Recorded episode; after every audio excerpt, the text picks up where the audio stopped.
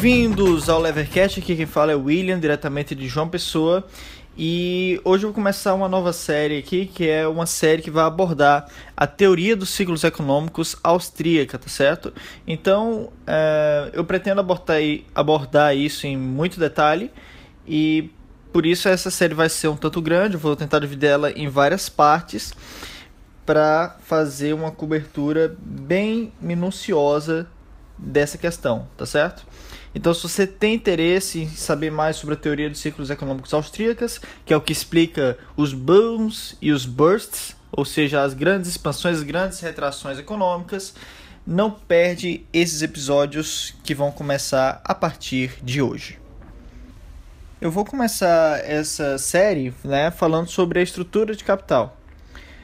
É, o que é a estrutura de capital? A estrutura de capital ela está muito voltada para a questão de como os bens de consumo são produzidos, né? E os bens de consumo são aquelas coisas que você costuma comprar como consumidor. É, e obviamente, quando você compra é, algum item de consumo, por exemplo, uma caneta, um computador, ou então é, um, refrigerante, o que seja, é, você está exercendo influência sobre todo o processo de produção dessa mercadoria. Você e todos aqueles que compram essa mercadoria. É, porque os bens de consumo que estão no mercado, existe algo por trás deles que é justamente toda uma cadeia de produção, certo? Então, para você produzir, por exemplo, é, um refrigerante, você tem vários itens, você tem vários bens capitais que são colocados lá. Então, você pode ver na embalagem de Coca-Cola, por exemplo, você vai ter vários ingredientes. Extrato de noz de cola, você vai ter não sei o que lá. É, você vai ter o plástico da, da garrafa, se for o vidro, você vai ter o vidro. E assim sucessivamente. Então, o que é a estrutura de capital? A estrutura de capital está preocupada desde os primeiros insumos até os últimos e até é, a produção final dos bens de consumo. Então a estrutura de capital normalmente ela é retratada por uma pirâmide invertida, tá? Onde no topo dessa pirâmide estão é, os bens de capital primeiros, né? Você tem é, trabalho, terra, é, bens de capitais, os primeiros da que você vai precisar para produção. Por exemplo, a gente pode colocar petróleo, né? Vamos, vamos, vamos pensar no refrigerante. Por que petróleo? Porque o petróleo vai produzir o plástico e o plástico vai produzir garrafa. Então, o petróleo estaria lá em cima. Então, normalmente os bens que ficam no os bens de capital que ficam no topo da pirâmide invertida são justamente os bens de capital mais rudimentares, mais primitivos, certo? Uh, e a partir do momento que você vai descendo essa pirâmide, a pirâmide ela pode ser dividida em, digamos, é, três partes, né? Você vai avançando de cima para baixo em complexidade dos bens de capital e também na especificidade deles. Como assim? Bom, perceba, por exemplo, que para a produção é, de uma Coca-Cola, vamos pegar agora, por exemplo, é, o rótulo da Coca-Cola, né? O rótulo também que é, que é feito de papel plástico, enfim.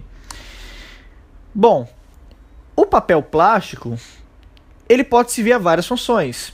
Ele não é especificamente da Coca, mas agora um papel plástico com o nome Coca-Cola na frente, obviamente ele é mais específico. Bora pegar o petróleo, que, é, que é, faz papel plástico e também é, o corpo da garrafa de Coca. O petróleo, precisa nem dizer, ele não tem tanta especificidade. O petróleo tanto pode ser feito para fazer o combustível, como fazer plástico, como fazer, é, enfim, diversas coisas. Bora pegar. Uh, você pode ter vários exemplos. A questão é: existem bens de capital que são mais específicos para uma determinada produção do que outro. E obviamente, a, o mais específico de todos os bens é o bem de consumo. Ora, uma coca, ela tem especificidade determinada que é ser bebida. Né? Você não usa uma Coca-Cola para produzir um carro digamos. Mas você pode utilizar, por exemplo, o petróleo para produzir alguma peça de algum carro, certo? Então, imagine uma pirâmide invertida, onde no topo dessa pirâmide você tem alguns bens de capital, é, na base da pirâmide invertida você tem o bem de consumo pronto, você percebe que de cima para baixo você vai aumentando a especificidade e você também vai aumentando a complexidade das coisas que estão lá, certo? Uh, então, se a gente divide essa pirâmide em três partes, vamos pensar o seguinte: a gente tem o primeiro estágio de produção, o segundo estágio de produção e o, e o, bem, de, o bem de consumo, certo? O primeiro estágio de produção é justamente onde estão aqueles bens de capital que eu falei, que são os mais rudimentares. O segundo estágio de produção estão os bens de capital que são um pouco mais complexos, um pouco mais específicos, né? É, e o terceiro, obviamente, os bens de consumo. É, uma questão a, a ser reparada é o seguinte: os bens de capital que estão no segundo estágio de produção são provenientes também dos bens de capital do primeiro estágio de produção. Ou seja, os bens de capital do primeiro estágio de produção são usados na produção dos bens de capital do segundo estágio de produção. Exemplo: é, bens de capital do primeiro estágio de produção, petróleo. Bens de capital no segundo estágio de produção, plástico. Certo? Então, é, é como eu disse no início, a estrutura de capital ela procura traçar todo o caminho que leva até a produção de um bem de consumo. Certo? Bom, quais são outras características dessa estrutura de capital? Você pode perceber também que quando a gente está no mercado, a gente não olha para uma Coca-Cola quando a gente vai comprar valorizando o petróleo a gente olha para a Coca-Cola valorizando a Coca-Cola, certo? O conjunto da obra. Então, nós valorizamos a Coca-Cola primeiro. Quando a gente valoriza a Coca-Cola, quando a gente diz eu quero a Coca, o que, é que vai acontecer? A gente vai mandar uma mensagem para o empreendedor, para o cara que está lá na Coca-Cola Brasil, e esse cara ele vai dizer o seguinte: os consumidores estão dizendo que querem mais Coca, então eu quero mais bens de capital e mais insumos para produzir certo? E os caras que fazem esse insumo, eles vão consequentemente dizer: bom, o cara da Coca-Cola está pedindo mais insumo, então eu vou querer mais insumos para fazer os meus para ele. Ou seja, a, é, é, a minha é, vontade pelo produto, é, é, é, o meu desejo, é, é a minha valorização subjetiva daqueles produtos que faz com que a valorização subjetiva seja transmitida por toda a estrutura de capital de baixo para cima até chegar lá em cima é, na valorização subjetiva pelos bens de consumo primordiais, certo? Então, essa é uma outra estrutura, é, essa é uma outra característica da estrutura de capital. A valorização subjetiva, ela começa é, ela começa de baixo da estrutura de capital para cima, enquanto a produção desses produtos ela começa de cima para baixo, né? Aí você pode achar, nossa, que coisa estranha, né? Porque se eu valorizo as coisas, se eu valorizo os bens de consumo e esses bens de consumo vão chegar, a minha valorização vai ser transmitida até os primeiros bens de capital, e isso vai fazer com que eles gerem novamente mais coisas, respondendo a essa minha demanda, né? Então, como é que o primeiro bem foi produzido? Né? Perceba bem, para você produzir uma Coca-Cola, você precisa começar primeiro com petróleo, você precisa começar com, com, a, com, a, é, com a fábrica, precisa começar com os trabalhadores, com a terra, enfim, insumos básicos. Né? Você precisa começar com estrado de nós de cola, com, a, com corante, com e aí você vai juntando, juntando, juntando, comprando, organizando a produção, você chega na coca. A produção, ela vai de cima dessa pirâmide para baixo. Agora, a valorização subjetiva, ela vai de baixo, eu expresso minha demanda aqui para cima. Quando chega lá em cima, os caras pensam: nossa, tá explodindo, então vamos produzir mais. Então, nossa, não tô gostando, vamos produzir menos para a gente não perder. Certo? Então, como é que a gente consegue compatibilizar para dizer como foi produzido a primeira Coca-Cola? Isso, na verdade, é uma coisa muito simples. Se chama especulação. O processo de especulação feito para empreendedor é justamente aquele processo no qual o empreendedor tenta adivinhar qual é a intenção, qual é a demanda, qual será a valorização subjetiva dos consumidores. Se o empreendedor faz especulação certa, então ele não terá produzido em vão. Se faz especulação errada, que pena para ele. Vai perder dinheiro e se tiver feito especulação muito errada, vai sair do mercado. Bom, é, uma outra característica dessa estrutura de capital é a seguinte: conforme aumenta a especificidade dos bens de capital, certo? Aumenta também a volatilidade do preço desses bens de capital. Ou seja, é, se eu expresso uma maior demanda pela Coca-Cola, é, o preço do extrato de noz de cola, digamos que é uma, um bem de capital bem mais específico, ele vai sentir, ele vai sentir muito mais essa alteração do que o preço, por exemplo, de, do petróleo, que é menos específico, certo? Isso aí é ponto pacificado aqui. Então, é, isso chega a ser, até a ser muito lógico, essa, essa questão.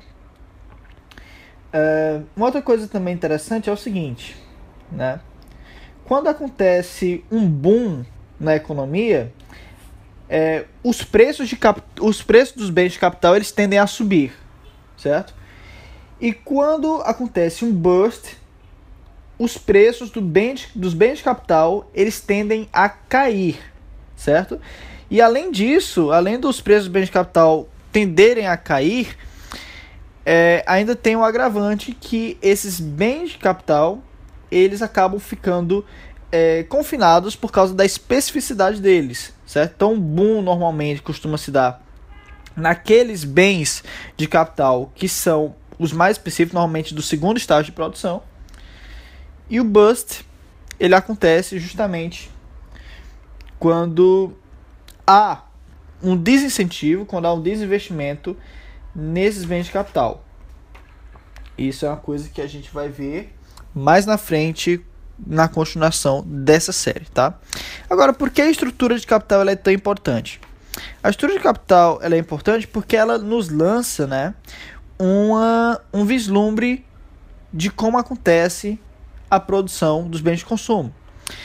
Uh, se lembre que quando, é, quando o PIB é calculado de qualquer país, o PIB ele não leva em conta a movimentação ou, ou tipo é, o que é produzido de bem de capital, mas sim apenas dos bens finais, né? É, agora, isso é uma coisa que é muito criticada pelos austríacos, inclusive, porque eles têm é, a convicção uh, de que a maior parte da economia se dá não entre consumidores e empresários, mas entre os empresários, certo? É, a maior parte da economia ela não dá de você comprando a Coca-Cola, mas sim do cara da Coca-Cola comprando insumo, é, da, do, da fornecedora de plástico, comprando insumo é, do trabalho, comprando insumo é, do, do papel, comprando insumo é, de diversas coisas para produzir. A parte do transporte, enfim, são várias coisas. Então, e, e, por sua vez, o cara que faz o plástico, né? Ele compra maquinário, ele compra isso, ele compra aquilo. E assim vai. Ou seja, a maior parte da economia não é de fato que você chega lá no, no shopping, no supermercado e compra. Mas sim o processo que, é, que acontece até aquele produto chegar lá. Então a maior parte da economia acontece na produção dos bens de consumo e nas trocas entre os empreendedores né, na produção desses bens de consumo certo? Uh, uma outra coisa interessante também de se reparar nesse processo de, de produção dos bens de consumo é o seguinte: é, é a complexidade de cada estágio da produção, certo? Aquelas pessoas que são especializadas em vender os bens de consumo certamente não possuem conhecimento de como é, administrar os bens de capital do primeiro estágio da produção. Na verdade, na estrutura de capital, nenhuma pessoa na estrutura possui completo conhecimento de como as coisas são produzidas desde os bens mais primordiais. Isso é uma coisa que o Milton Friedman dizia, né? Quando você vê um lápis, por exemplo, o cara da fábrica desse lápis, que, que fez, por exemplo, a tampa, né? não sabe como produzir o grafite, né? Então, há toda uma cadeia de informação dispersa na economia e é justamente o sistema de mercado que une as pessoas com diversas informações diferentes para que elas produzam o bem de consumo final.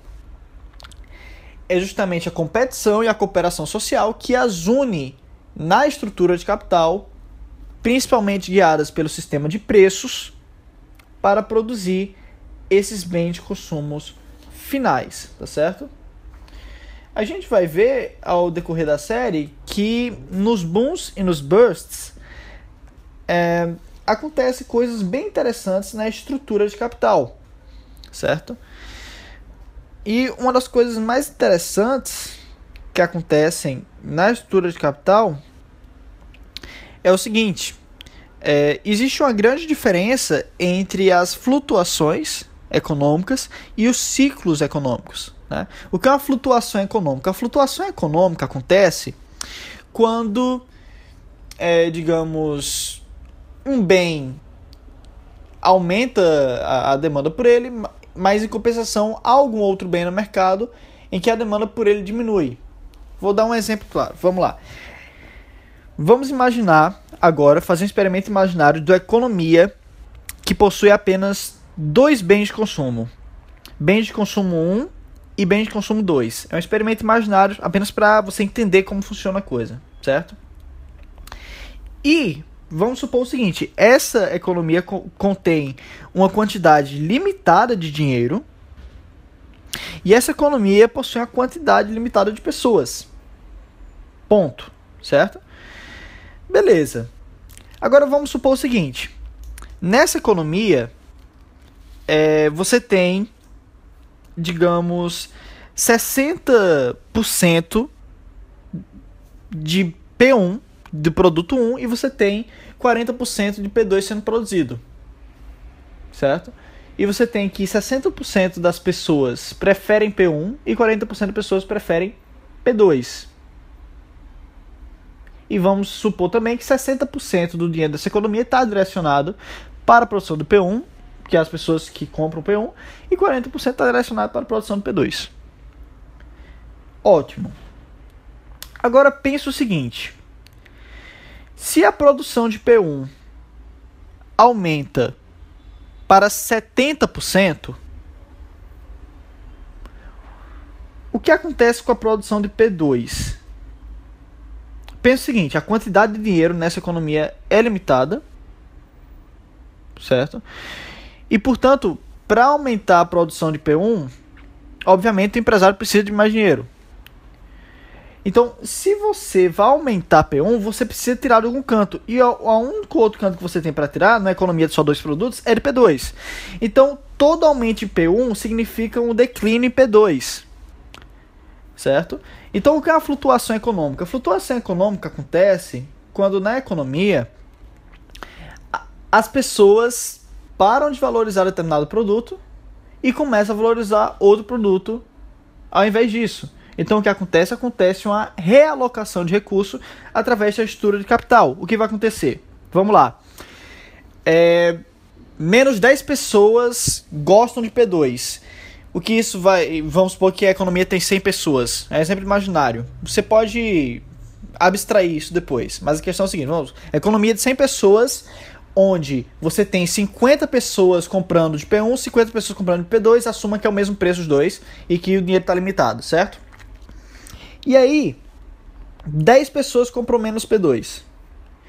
Vai ser passada uma mensagem ao longo da, da estrutura de capital que é o seguinte: começa lá embaixo, eu dizendo, eu não quero esse produto.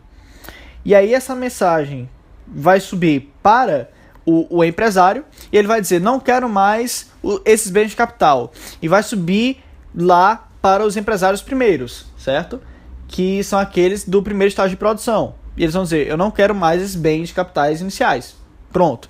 O que vai acontecer aí? Vai liberar recursos no mercado.